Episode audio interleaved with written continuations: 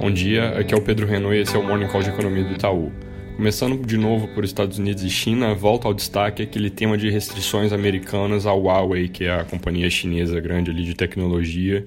Isso é algo que gerou bastante barulho no ano passado e hoje os Estados Unidos prorrogaram licença da empresa por mais 90 dias para operar nos Estados Unidos, mas disseram que essa é a última extensão. Além disso, eles colocaram algumas restrições adicionais a importações e isso alimenta o aumento das tensões comerciais entre os dois países, algo que eu já venho destacando destacando aqui é preocupante.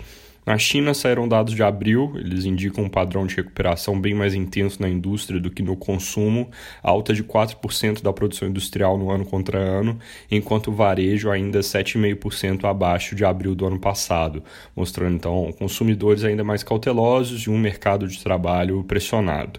Aqui no Brasil tem bastante coisa nos jornais, então vou tentar falar um pouco de cada destaque.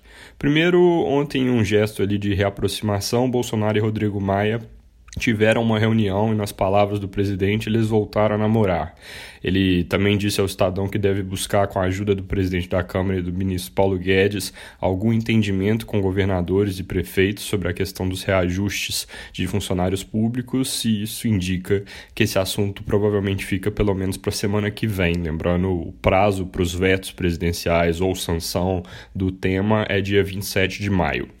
No Senado tem um projeto sobre limites de juros para certas modalidades de crédito, como cartões e cheque especial, que vem gerando barulho ali dentro da casa. Ele estava pronto para ser votado ontem, mas foi retirado de pauta pelo presidente Davi Alcolumbre.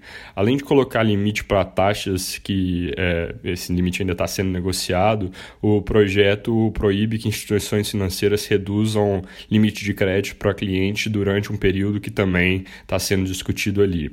Segundo jornais, esse adiamento ele se dá, entre outras coisas, porque tem sido levantadas muitas questões a respeito do mérito do projeto. Valor destaca, por exemplo, que, segundo Armínio Fraga, que é ex-presidente do Banco Central, esse é o tipo de medida voluntariosa que tende a sair pela culatra e que pode, na verdade, dificultar crédito em um momento inoportuno. Sobre aquela linha para a folha de pagamentos que ia ser distribuída via BNDES, o Estadão coloca que o governo deve reduzir a exigência de manutenção de emprego para as empresas. É, atualmente, só pode pegar o crédito a empresa que se comprometer a manter 100% da sua folha é, intacta. E como tem muita gente achando que pode acabar tendo que demitir, foram contratados só um bi e meio do total disponível de 40 bilhões. Então a ideia seria afrouxar um pouco esse critério, permitir ali redução parcial da folha e aí fazer dessa forma com que o dinheiro chegue de forma mais efetiva às empresas. Ainda falando de declarações da equipe econômica, tem ganhado algum corpo discussões sobre a possibilidade de alongar benefícios temporários como o Corona Voucher. Secretário de Política Econômica, o Adolfo Saxida, disse ao, valor, ao Correio Brasiliense que isso é algo a ser considerado, ainda que possivelmente um programa mais enxuto.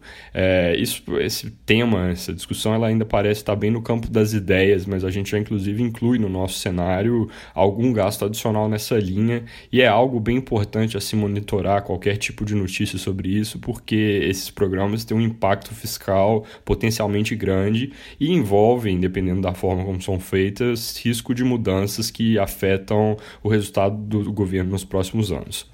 Para terminar falando sobre o vídeo da reunião ministerial, algumas partes vieram a público, isso vem gerando discordância entre as partes ali sobre a relevância das provas. Segundo o Globo, a defesa do ex-ministro Moro pede divulgação na íntegra para dar mais contexto ao que o presidente falava nesses trechos que saíram, enquanto o Procurador-Geral da República defende que saiam a público apenas os trechos da gravação que têm a ver exatamente com o tema sendo discutido.